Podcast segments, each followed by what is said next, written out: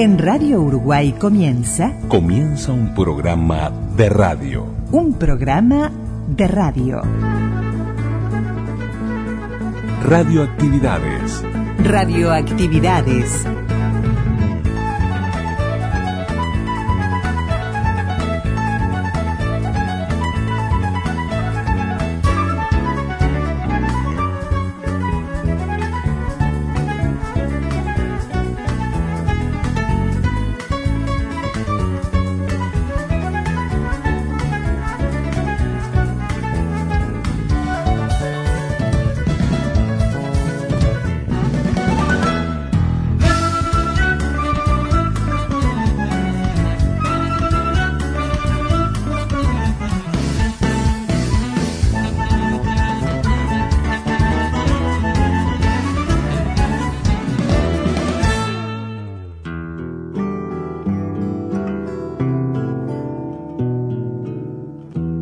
Comenzamos el programa de hoy con Rubén Olivera.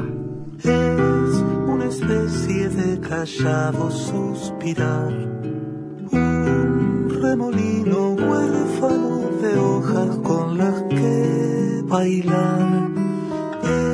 Es un vacío lleno de su vacuidad. Es una llama detenida,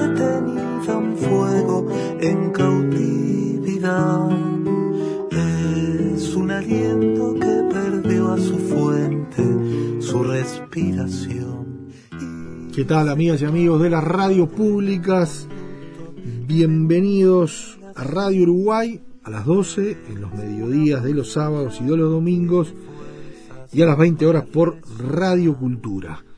A las 12 en los 1050 de la onda media, la 94.7 en frecuencia modulada y la red de emisoras públicas en el interior de frecuencia modulada en todos los departamentos de nuestro querido interior y bueno, las 20 horas por Radio Cultura en los 1290 kilohercios de la onda media. Es una especie de silencio sin quietud, un movimiento que no tiene rapidez ni lentitud. El gusto de estar juntos por este lado, Luis Ignacio Moreira Lula, Daniela Ayala, quienes hacemos radioactividades. Y, bueno, en este sábado 2 de septiembre, el primer programa del mes de septiembre de este 2023, comenzamos con Rubén Olivera, porque lo vamos a tener a Rubén Olivera hablándonos de, de lo que significó su carrera musical allá por los finales del 70, 79, principios de los 80. Eh, en estos ya se los habíamos anunciado, en estas semanas y en el marco de, de los 40 años de aquel 1983, que por varias razones es histórico, eh, y particularmente ese 27 de noviembre de 1983, pero también hay otros hitos, otros, otras fechas, pero queríamos ubicarnos en esos 80, ¿no? en esos 80, en ese resurgir de, la cultura popular, de la música, de, del canto en plena censura, de, también, por supuesto, el rol que jugaron las emisoras de radio eh, en, la cobertura de, toda esa actividad muy intensa desde lo cultural, desde lo artístico. Y bueno, Rubén Olivera fue protagonista de esos años y nos va a contar, naturalmente, de su carrera, pero también de quienes eh, marcaban los tiempos de la cultura y de la música en, esos, en esos años, ¿no? en, los ochentas, en el arranque de esa década. Así que Rubén Olivera con nosotros, el gusto de siempre tenerlo a él y de comenzar y terminar el programa con él cantando. Y, y también de los, de los temas interesantes que queremos abordar es el, el formato podcast y hablando de, de esto un manual del podcast de los amigos de la onda corta de Radio Exterior de España. Es una melodía que perdió sus notas. Estas solo son las que dejó el dolor de aquellas otras que se quedaron suspendidas para siempre es una interferencia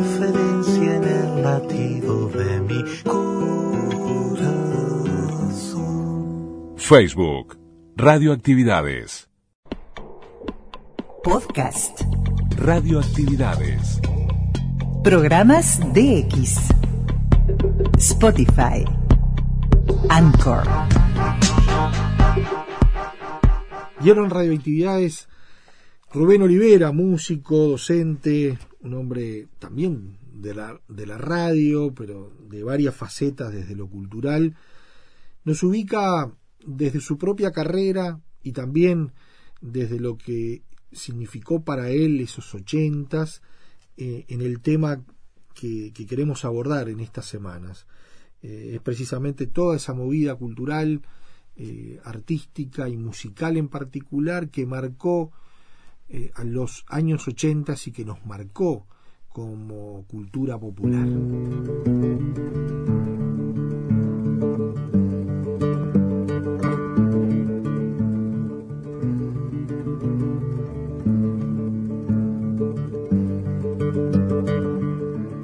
Yo retorné de Argentina en el año 78.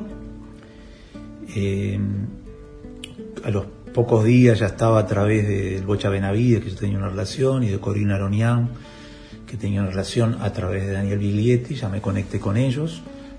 Me acuerdo que ellos me presentaron a Carlos Silveira, al Choncho Lazarov. Eh, el primer espectáculo que fui a ver, y el otro día lo comentaba cuando el Teatro Circular conmemoró en su sala los 50 años de resistencia del teatro.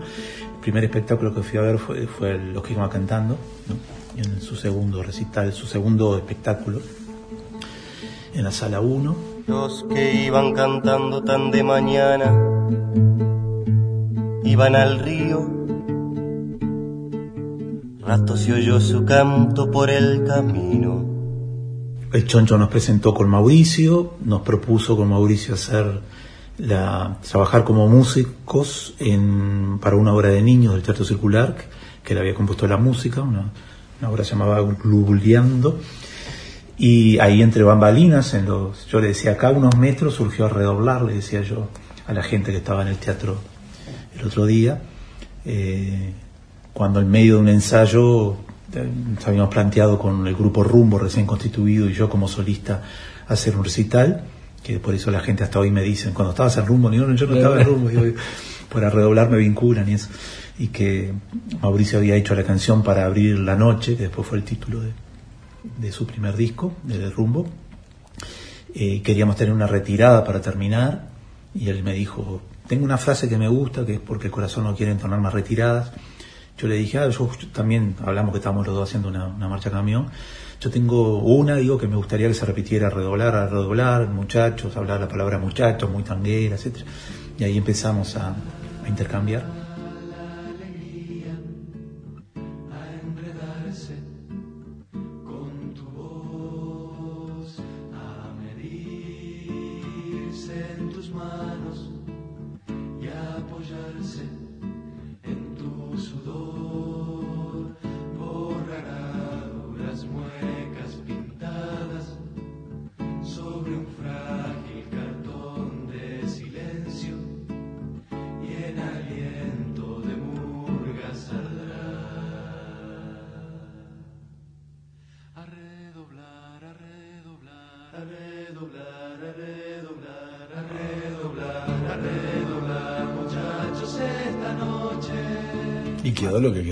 Quedó. Que quedó. El, himno. Que además cuando hablábamos con Mauricio, ya no le pregunto más porque no quería hablar más nada. Nunca más Pero de verdad, en estos 50 años de, de aquel de- del 73 y, y con todos estos temas es como que eh, está bueno y es necesario que estas cosas se conozcan, ¿no? Y, Sí, sí, sí. y quienes fueron protagonistas de, de- de- de esa rica Nosotros historia. con, ¿no? con Mauricio siempre decimos que vengan las canciones nuevas, que estén a la altura de su tiempo, expresando lo contemporáneo, y a la vez a las canciones que fueron representativas, que se mantengan como, como lo que fueron, ¿no? celebrarlas como, como ícono de lo que fueron. ¿no? Pero no eran conscientes cuando lo, cuando salió a redoblar era como una necesidad de una canción en el disco. Nos pasaba que cuando la terminamos y la mostramos en, en el grupo Rumbo, y todos los compañeros quedaron como, este, pa, pa, pa, no, que esta canción, esta canción. Ni bien la, la- la estrenamos en espectáculo que era de ciclo, yo a veces he contado que veíamos gente que se repetía en los recitales. ¿no? Yo me acuerdo a alguien que le dije, pero vos no estuviste la, la semana pasada, sí, pero vengo a escuchar esa canción del final. Veíamos que algo pasaba, ¿no? Este, incluso me acuerdo que una vez que hicimos, estoy hablando de los 90, ¿no? un recital que se llamó La Junta, que, que con Darron Jans, Fernando Cabrera, Mauricio y yo, en la Cita Rosa, terminamos cantando a redoblar. Y un amigo me llama y me dice, ¿sabes? Fui con mi hijo, dice, adolescente, este, 15 años, dice. ¿Sabes lo que me dijo cuando salimos? Qué linda esa canción nueva cantaron al final, para redoblar. dice, viste que no es, este, no, que no, que es el que resiste, ¿no? También la canción como que tenía artísticamente de, de- este, sobrevivía el tiempo, el paso del tiempo, ¿no? envejecía bien. ¿no?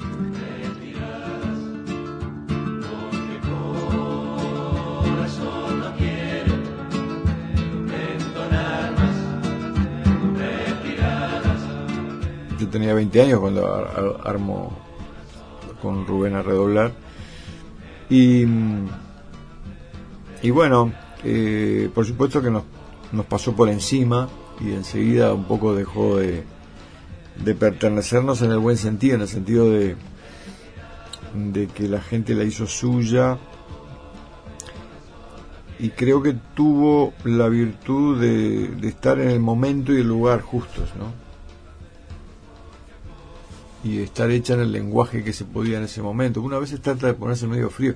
Creo que una de las cosas básicas, primero, eh, el momento, el lugar, eh, el lenguaje que, que utilizamos, cómo está escrita, el arreglo que se hizo, creo que es una de las cosas fuertes de la canción, el arreglo original de Rumbo, que permitió a la canción en sí misma ser un objeto in- lindo de escucha.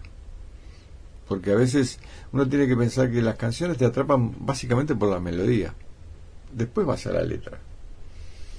Es decir, puede haber algún fenómeno distinto, pero por lo general lo que te está trayendo es la música o cómo está cantado o el cantor. Eso es lo que te atrae, lo que te engancha de la canción.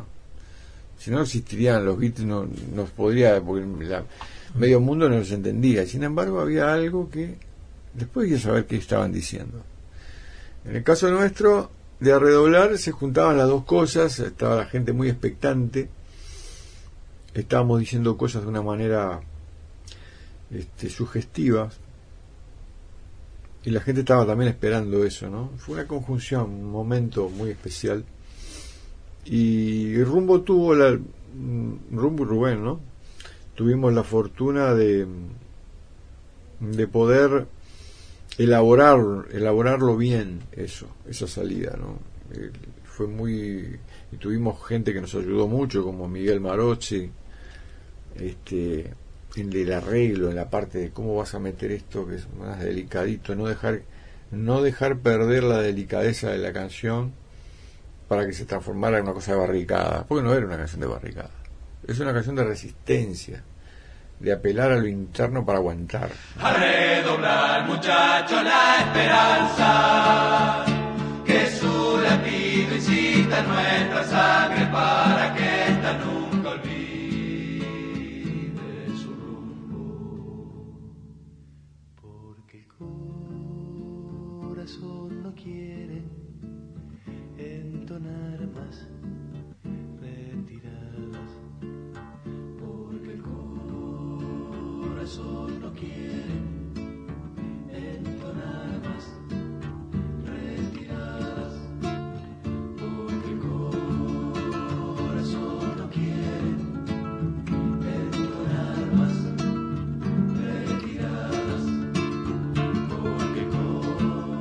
Imagino que, esas primeras presentaciones Ah, no, eran, eran fuertísimas, ¿no? La gente, ¿no? La emoción.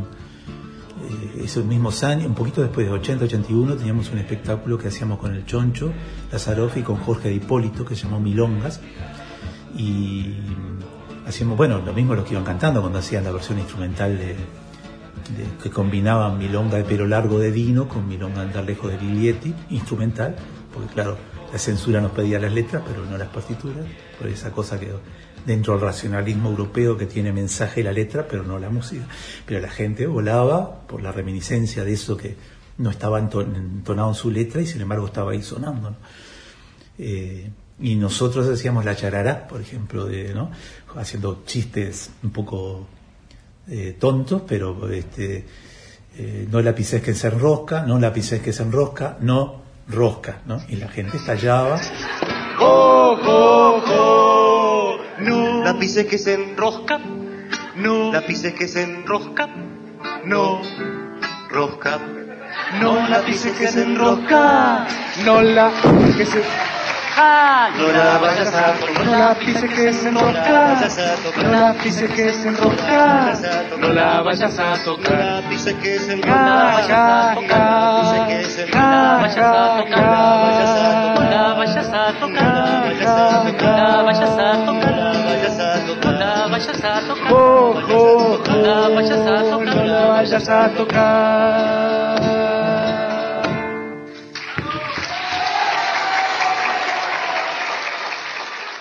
Pero ahora, igual aún diciendo esto, que muchas veces se opina sobre la época de qué viene el doble sentido, y yo defiendo y reivindico y hablo siempre de la importancia de las innovaciones del lenguaje, que no fue solo que, que, astutos lo que hicieron, sino que ahí estaban los más líderes, los que iban cantando, eh, Montevideo, Rumbo, todos con un grado de innovación enorme, ¿no? Este, que, que no fue meramente una resistencia eh, anecdótica, obvia, ¿no? Este, o exterior, sino que eh, se cumplió, cumplimos, creo, eh, en barra, porque la, música, la canción es una construcción colectiva siempre, de, mantener la dignidad de la música uruguaya, ¿no? Y, ese arte que por suerte estuvo a la altura de su pueblo durante, en Uruguay en toda su historia.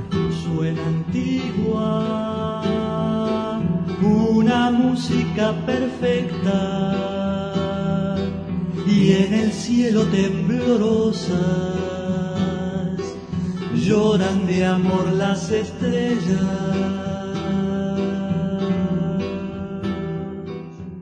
Porque fue una explosión lo de los ochentas. Claro, sí, sí. Ya en el 78 cuando yo vine, yo creo que al poquito tiempo eh, bueno, lo que sí, finales del 79, principios del 80. Exacto, se pasó de los teatros chicos al Peñarol, 4.000 personas todos los fines de semana, Atenas, la Reborges. Yo toqué, yo creo que en el 78 ya toqué, que me asombró, dictadura, llegaba acá y este, el, Club la Reborges también, 3.000 personas lleno, ¿no? Este, y me invitaron a tocar, me acuerdo que los que iban cantando, etcétera. Este, eso, ¿no? Como saltó así, eh, no sé, nadie sabe, así como nadie sabe cómo pasó la censura en la letra de Ardola, ¿no? cómo se le fue de las manos eso de, pequeñas salas a, a, esos teatros, en, a salas enormes, y, bueno, las prohibiciones eran puntuales, pero los espectáculos a veces también se prohibían, ¿no? Pero hay otros que dejaban hacer.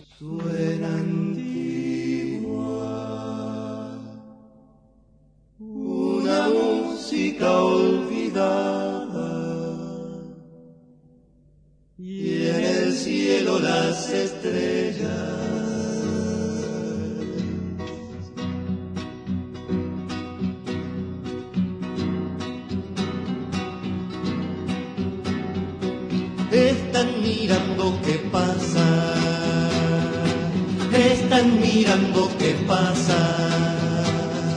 El tema de las letras en los espectáculos, eh, había que, presentar... Claro, claro, las letras por triplicados una semana antes y a veces respondían horas antes, ¿no? Solo con, con Vale 4, que fue un cuarteto que tuvimos con Choncho, Hipólito y Daniel Mañone, me recuerdo perfectamente, viajar seis horas para llegar a Salto, bajar del ómnibus, lo prohibieron hace 15 minutos, entonces tomarse el ómnibus nuevo, o sea, seis horas para atrás y bueno, el, recital del estadio que organizamos, ¿no? También que, lo prohibieron unas horas antes, ¿no? Con todos los gastos que eso conllevaba, todos los movimientos. Era el juego de pulseada, ¿no? Permanente. El señor director y la señora maestra dicen, estos chicos tienen pájaros en la cabeza. Dicen, pájaros, eso tienen Vos llegaste de Argentina y compusiste, ¿no? Tu- y tuviste el, el- yo no recuerdo el nombre del disco del 79, fue en el Del 80, 80, Pájaros. Pájaros, ahí está. Está redoblar, digamos, no está. ¿Y, y qué fue para vos el- el- ese después de venir de Argentina, eh, irrumpir con ese disco en un momento tan fermental, ¿no? Mm. Eh, no, y fue, fue maravilloso el hecho. Yo llegué, probé a ver si todo lo que yo había estudiado, que nunca había parado de estudiar, yo funcionaba en la parte de clases, ¿no? Y empecé, 78 empecé a dar clases, o sea que este año son 45 años de, de- de dar clases. Y vi que rendía, que me gustaba, que ¿no? esos 15, 20 alumnos que tenía, que a la vez nos juntábamos los fines de semana para hacer talleres, mostrar composiciones, y pero también para leer, ¿no? Para leer cosas con excusa de estamos haciendo música, ¿no? Pero nos juntábamos 15 personas, ¿no? En mi caso, me acuerdo. Este, con, después con el tiempo también valorar eso que surgió, este, que es bastante, creo, no sé, habría que ver en otros lados, ¿no? Pero que se enseñaba música partiendo de la creación. Que hacíamos cho con choncho, este, eh, trochón, ¿no? Recuerdo que nos intercambiábamos esas informaciones y eso, ¿no? Cómo la persona viene, los dedos se ponen así, la guitarra se pone así, bueno, para la que viene compone algo. Eh, pero yo, ¿cómo? Esa cosa que los creadores son los demás. Este, los, elegidos, ¿no? Aquella frase muy linda de Helbert Reed, ¿no? De que decía, el, artista no es una clase especial de hombre y mujer, sino que cada hombre y mujer son una clase especial de artista. Simplemente algunos se animan más, el sistema intenta que no, pero que sería una humanidad de seres creativos, ¿no? Y una educación fomentando la creatividad, ¿no? No el aprendizaje mnemotécnico de cosas y eso, ¿no? Y bueno, eso, el, el- el hecho ese de, de- de que, que ya creando, ¿no? Y, y después, bueno, de la, la explosión de, de, que de, ver, ¿no? De, ver esa, esos estímulos creativos, ¿no? El ver a los que iban cantando. El primer recital que hicimos lo hicimos con Eduardo y Mayo, con Aurora Carrero, ¿no? Y Cecilia Prato en, en la Alianza Francesa, de estar viendo ese estímulo, ¿no? Permanente de intercambio, ¿no? Eh, fue un, un aprendizaje muy acelerado. Hay una posada en el camino, tan limpia y ordenada con sus libros, que el polvo no se atreve. Ay, esa posada sin olvido, con el hombre y la mujer que la vinculación con Corina Renea y Graciela para las cuales hay una canción dedicada en el disco. En realidad es a ellos a través de la fundación Aronía para que Baís que se fundó ahora, de ahí que se llama Fundación, y que la letra este, tiene un leitmotiv ahí que dice que pasen los nuevos, que peregrinen, ¿no? Que ellos tenían, este, vivían en el Parque Posadas, donde todavía está el archivo, por eso hay una posada en el camino. que pasen los nuevos, que peregrinen. Están perdiendo letras los anuncios y ya nada tiene sentido. No bastan los suspiros y las lágrimas para entrarle a este mundo tan torcido. Eso decía la mujer de pelo blanco y de bellos ojos griegos. No, para mí fue de una riqueza así de, estar todo el tiempo intercambiando, ¿no? Con, con cabeza. Sí, la- nutriéndose. Como la del Choncho, Sí, sí. con Leo, Yo- Mauricio. Me nombraste do- dos personajes que yo quiero que me, Porque la gente después se olvida, o yo creo que no se olvidan, pero, pero desde tu perspectiva, habiéndolo conocido y habiendo estado en ese fermento permanente. De- del Choncho Lazaroff. Ujú. ¿Qué significó el Choncho Lazaroff en, en- en la música popular uruguaya? Ginebras arriba por la calle sola, barriendo barría el rengo Zamora. Todas las personas a veces tienen, tienden a eso, ¿no? A, a adherir fundamentalistamente a ciertos, a ciertos manuales de pensamiento y a no elaborar. Pasa lo mismo que con las canciones, ¿no? Hay una socialdemocracia política y hay una socialdemocracia artística, ¿no? En donde está lo políticamente correcto, este, componer o tocar, hacer música o hacer arte para el aplauso previsible, ¿no? en donde un, artista dice algo, el público aplaudió, el circuito giró en falso, no pasó nada. Y hay otros tipos que son rompedores. ¿no? Choncho era uno de esos. ¿no? De ahí que esos tipos rompedores, incluso cuando los lees en las entrevistas, los escuchás, están rompiendo también. Nunca son previsibles, no ponen ¿no? El, automático y responden. ¿no? Y, y aparte, creo como muchos de mi generación, eh, ahí hay mucho de Coriel y Graciela también, ¿no? de eh, que tenían eso de hacer teoría y de generar práctica, de ahí que Coriel y Graciela uno los relaciona como fundadores de de este, el núcleo de música nueva, de Ayuta de los cursos latinoamericanos de música contemporánea, eh, del CDM, ¿no? y eso genera que de los cursos latinoamericanos sale el TUM y sale, ¿no? las buenas cosas generan buenas cosas, ¿no? y ahí y el choncho es de, las tantas personas que era natural en la época, quizás para muchos, así como ocurrió con Mateo, que sacrificaba su masividad en base a su exploración pero hasta el día de hoy sus materiales son materia prima para los compositores. Y como decías tú, como tendemos mucho a consumir oldies ajenos y olvidar los propios, eh, tanto en la música como en todo. Yo en la teoría todo el tiempo estoy hablando de la Yetarán, cuando se habla de Foucault, de Bourdieu, de esto, el otro. Acá también hubo gente que pensó desde acá, ¿no? Leanlo, conózcanlo, como Corión mismo con sus libros, ¿no? Y, y Choncho era, bueno, es un generador de, material, de, ideas, también por suerte en convocación docente, o sea que sus cursos también eran maravillosos, ¿no? A nivel de, este, de agarrar taller de composición de canciones, y decía, bueno, vamos a armar grupos de a cuatro. Bueno, estos cuatro van para allá inventan cómo hacer una revolución, pero toda clarita de cómo, dónde hay que invadir, qué hay que hacer. Este grupo se va para allá y me inventa un juego de mesa con estos elementos. Este grupo se va para allá, inventa un jingle publicitario, y este grupo se va para allá e inventa, ¿no? Y todo lo hacen, si quieren, si es humorístico, riéndose al mango. Cuando lo presentan, con seriedad. Es un trabajo que, ¿no? Y era increíble las cosas que, bueno, este, o sea, un inventor de todo, ¿no? Siendo, aparte de que a nivel de la música uruguaya traía también por su temperamento, la música uruguaya, quizás por su aspecto criollista, el aspecto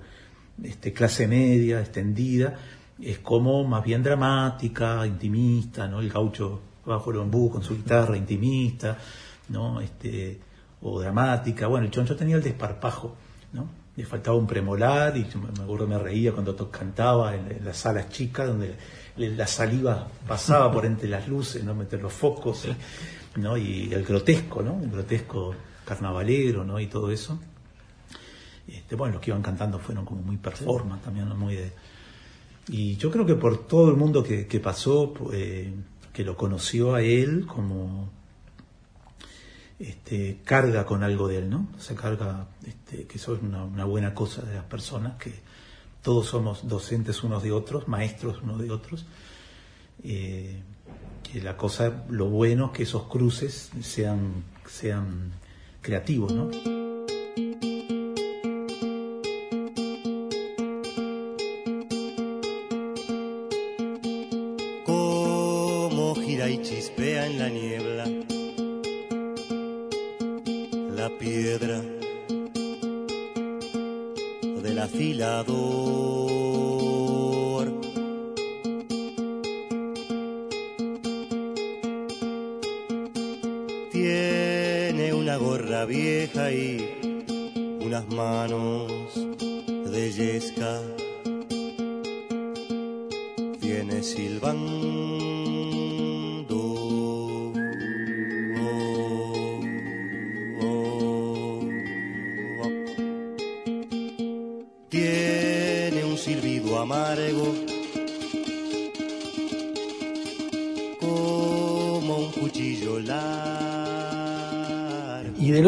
Te iba a preguntar de Leo Maslía, que me lo nombraste. Y, bueno, y Leo otro, ¿no? Otro su generis, otro.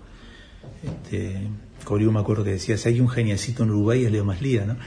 Eh, una cabeza que se armó de una manera muy particular, ¿no? Eso que su familia hablaba francés hasta la adolescencia, porque el padre no sé qué, ¿no? pianista virtuoso, que después se dedica a hacer canciones en las plazas de Corium, vuelve Corium, o sea, fue Corium que le dijo, ¿por qué no hace canciones? ¿no?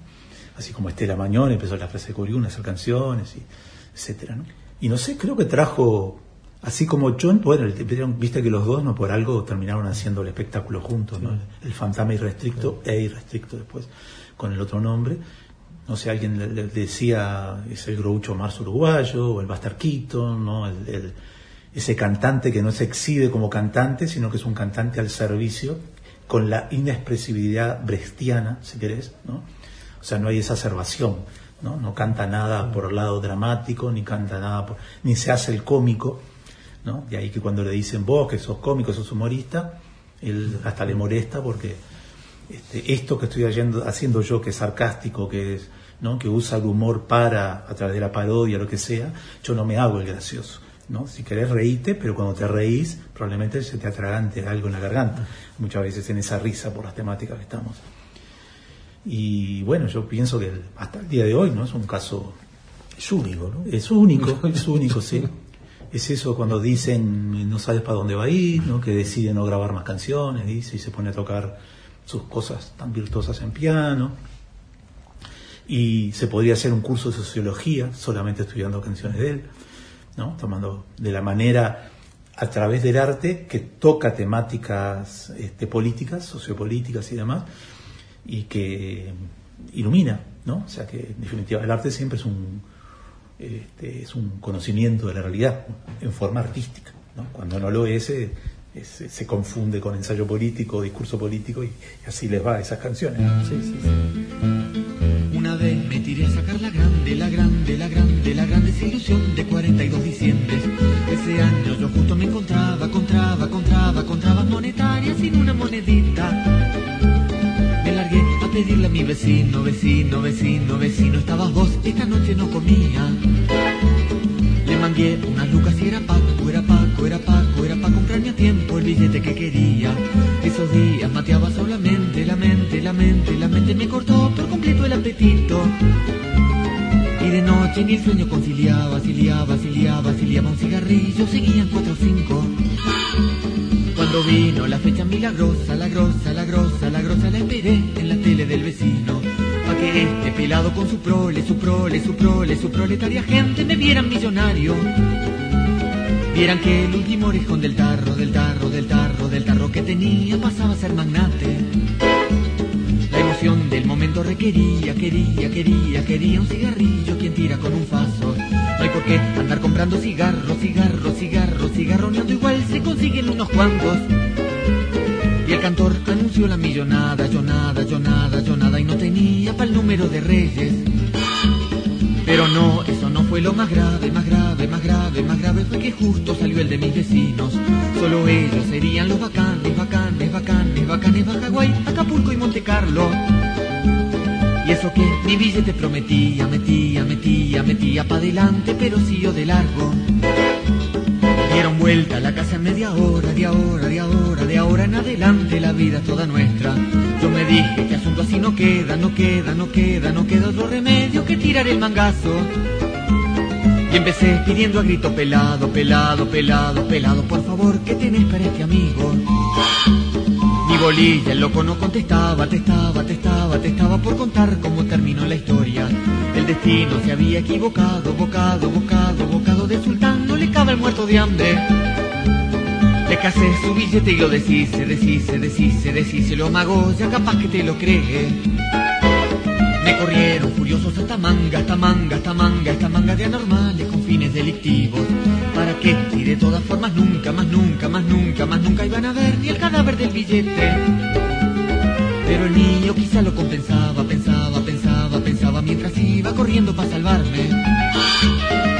Al final conseguí que se perdieran, perdieran, perdieran, perdieran la ocasión de comprar 23 pollos, 37 lechones o 50, 50, 50, 50 lo que ellos habían encargado.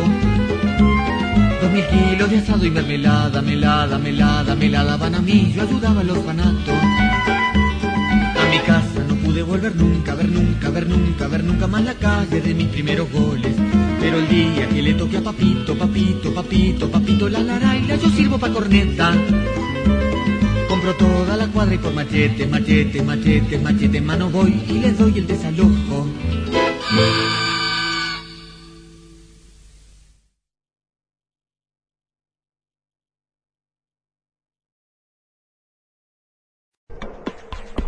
En Facebook, Radioactividades. Radioactividades. Contenidos, adelantos y noticias. Facebook, Radioactividades.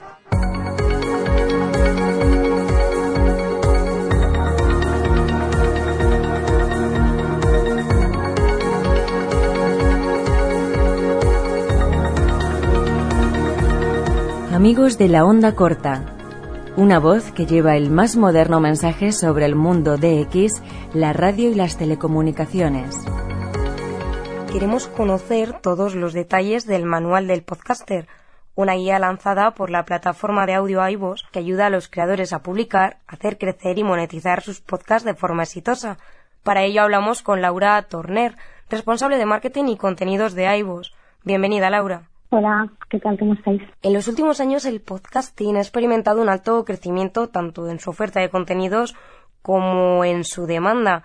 Imagino que de aquí nace la idea de crear este manual. Efectivamente, tras más de 10 años liderando el sector del podcast en español, pues hemos querido compilar eh, en este manual toda nuestra experiencia con los mejores consejos, recursos, estrategias para la creación, gestión, la promoción y la monetización de los podcasts, sobre todo basada en la experiencia de podcasts reales. ¿Con qué objetivo se crea esta guía? Pues básicamente, como, como te decía, eh, vemos que hay muchísima producción desde la pandemia. Ya tenemos unos 420.000 podcasts eh, en español y hemos visto que al final los productores tienen habitualmente las mismas cuestiones, las mismas problemáticas, ¿no? A la hora de lanzar sus contenidos y queríamos pues al final eh, compilar toda esa información que nosotros sabemos que les puede ayudar pues para hacerles este camino un poco más fácil. Es indudable que el podcast se ha convertido en un formato muy popular. De hecho, son ya millones de personas las que lo usan como un medio de información y entretenimiento desde un panel general, ¿qué encontramos dentro de este manual del podcaster? Un poquito por encima la guía tratamos desde la definición de los objetivos y público objetivo, la parte del formato, ¿vale? ¿Cómo va a ser ese contenido que, va a lanzar el, productor?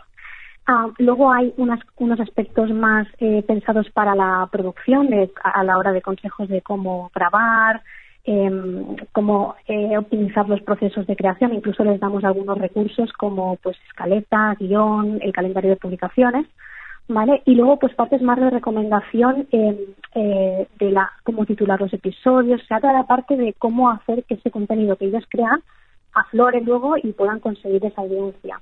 También cómo interpretar las estadísticas para saber si van por el buen camino, si no, para poder aplicar cambios y eh, la parte más de pues, promoción, em, que es bastante importante para conseguir esa audiencia y una última parte pues más pensada para, para la monetización que a veces pues eh, también es un, camino complicado y tener todos esos recursos eh, para hacerlo bien desde el inicio pues es bastante interesante. Vamos a desglosar un poco estos recursos útiles y estos apartados de los que em, hablamos eh, me gustaría hablar de la producción. ¿Qué es necesario para que una producción sea efectiva?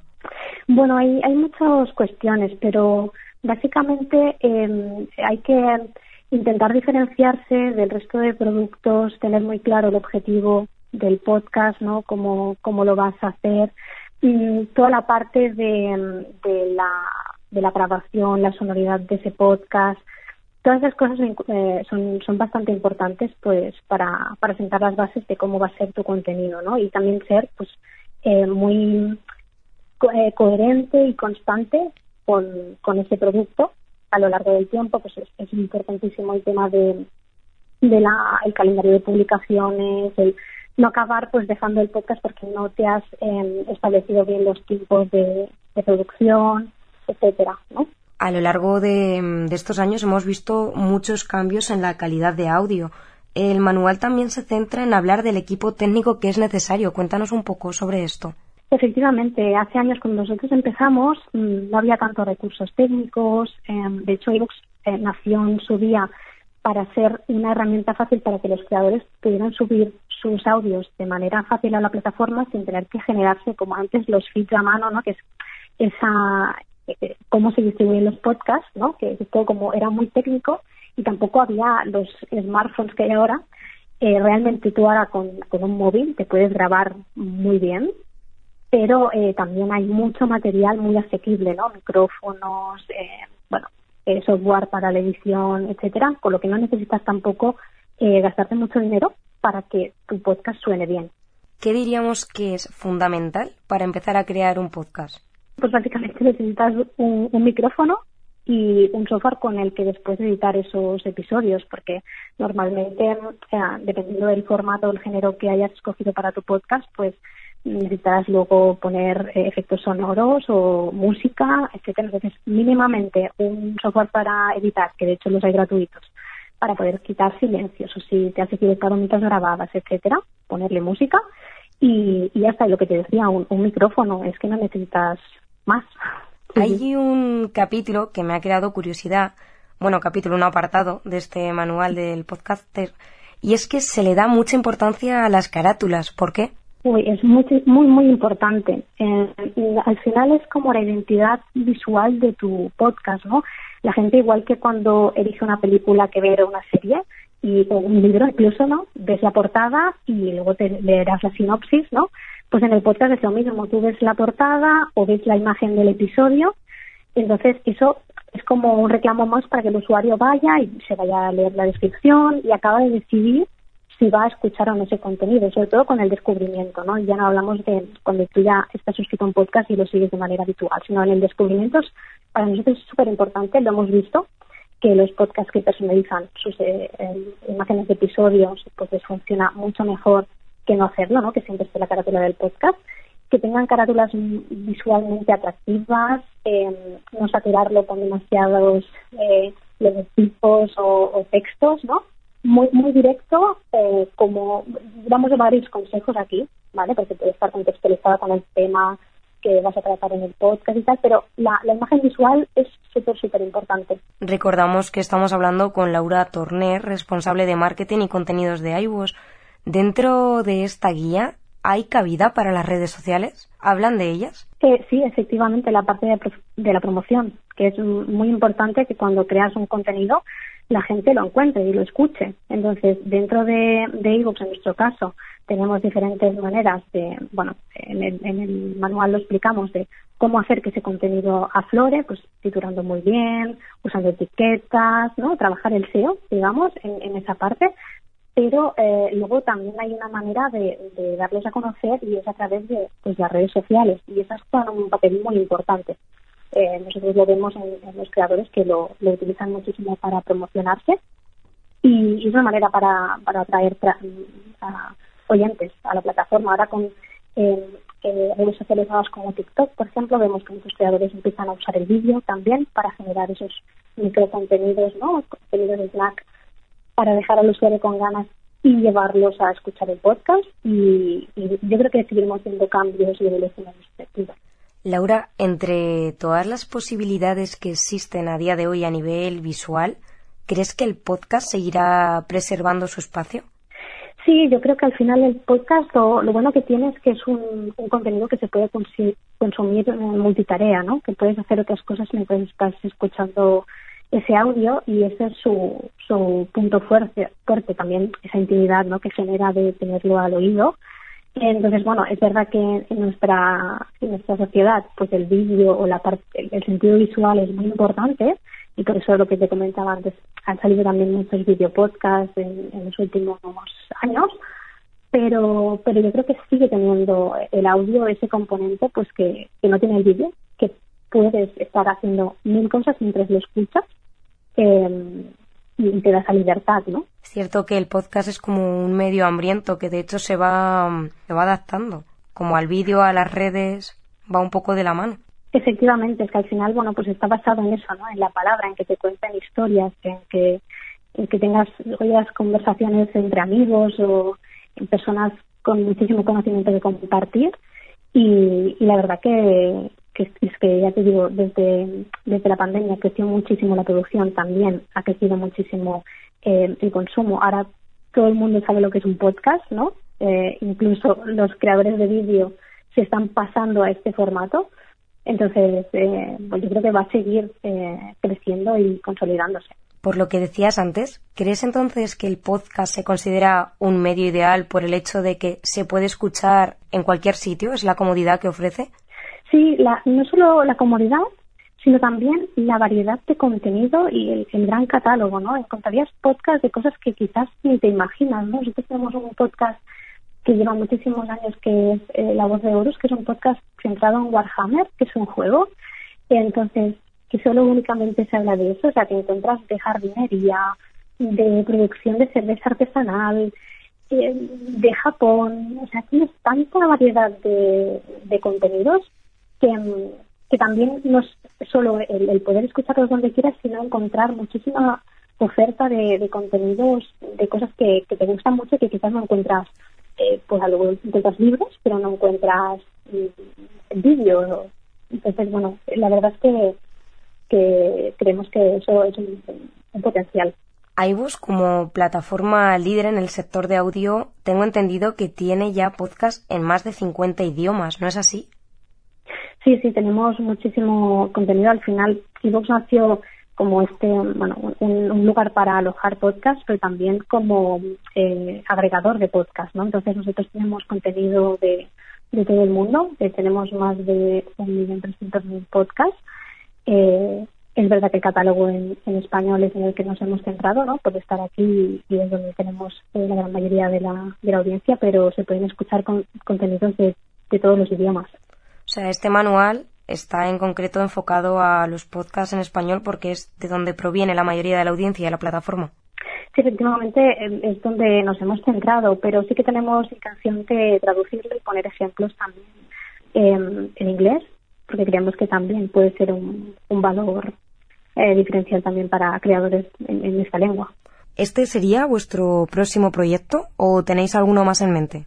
Sí, al final lo que queremos es seguir dando recursos a los creadores para, para llevar a cabo su, su pasión ¿no? y, convertirla en una profesión. Entonces, pues este año lanzamos Evox Creators, que es nuestra microsite para creadores donde pueden encontrar todas esas iniciativas que llevamos a cabo. Entre ellas está este manual que, hemos creado ahora pero vamos haciendo muchísimas em, cosas para incentivar la visibilidad de los creadores y tenemos diferentes iniciativas como los premios Evox, que este año va a ser la sexta edición donde los oyentes votan a sus podcasters favoritos. Tenemos también eh, el Evox Rewind, donde intentamos pues hacer recopilación de todos los eh, contenidos interesantes que se han creado durante el año.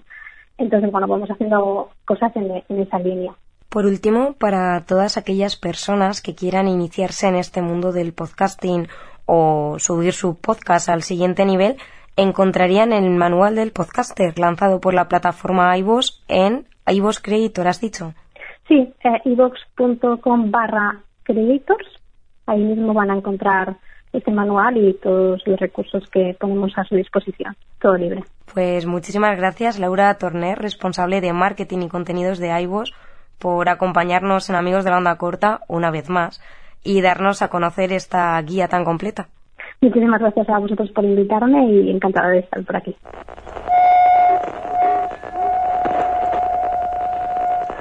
¿Necesita ponerse en contacto con el programa? Hágalo por correo postal a la siguiente dirección. Radio Exterior de España, programa Amigos de la Onda Corta, apartado de correos número 156202, código postal 28080, Madrid, España. Si desea remitir un correo electrónico, deberá enviarlo a amigos.re@rtve.es.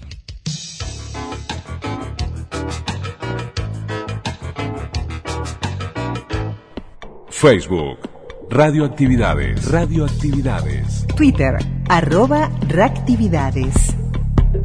Arroba reactividades.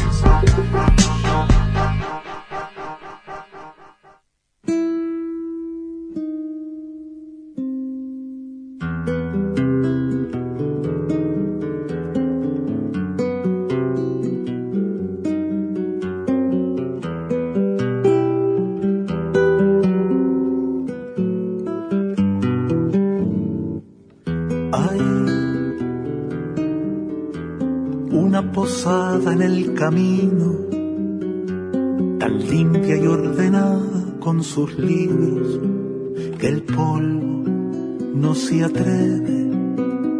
Ay, esa posada sin olvido, con el hombre y la mujer que te querían, libre en el sonido. Y así llegamos al final de un programa más de radioactividades. También Rubén Olivera acompañándonos. Le enviamos un gran abrazo a Rubén y, y bueno, la posibilidad de escucharlo, esta vez desde, desde otros testimonios, ¿no? Pero también hablando de, de su carrera artística, que por los ochentas era muy intensa, ¿no? Y que, y que dejó su huella por allí, ni que hablar, en la redoblar junto con Mauricio Ubal y esa rica historia que, que, quedó por siempre. Mañana la seguimos con Mónica Marona, la profesora Mónica Marona, queridísima amiga de radioactividades, que, que también en este eje temático de ubicarnos eh, por los ochentas y los setentas, o abordando también desde la dictadura y más allá el tema de la censura de la censura en los medios, de la censura en sí, entonces la visión de, un especialista y, tener a Mónica acá otra vez en radioactividades para nosotros es, es más que importante. Así que mañana, junto con el recuerdo, Abel Soria harán la edición de domingo de radioactividades. El deseo que pasen una muy buena jornada. Mañana la seguimos. Chau, chau. Conducción Daniela Ayala. Locución institucional, Silvia Roca y Fabián Corrotti. Producción y edición de sonido, Luis Ignacio Moreira. Nada tiene sentido. No bastan los suspiros y las lágrimas para entrarle a este mundo tan torcido. Eso decía la mujer de pelo blanco y de bellos ojos griegos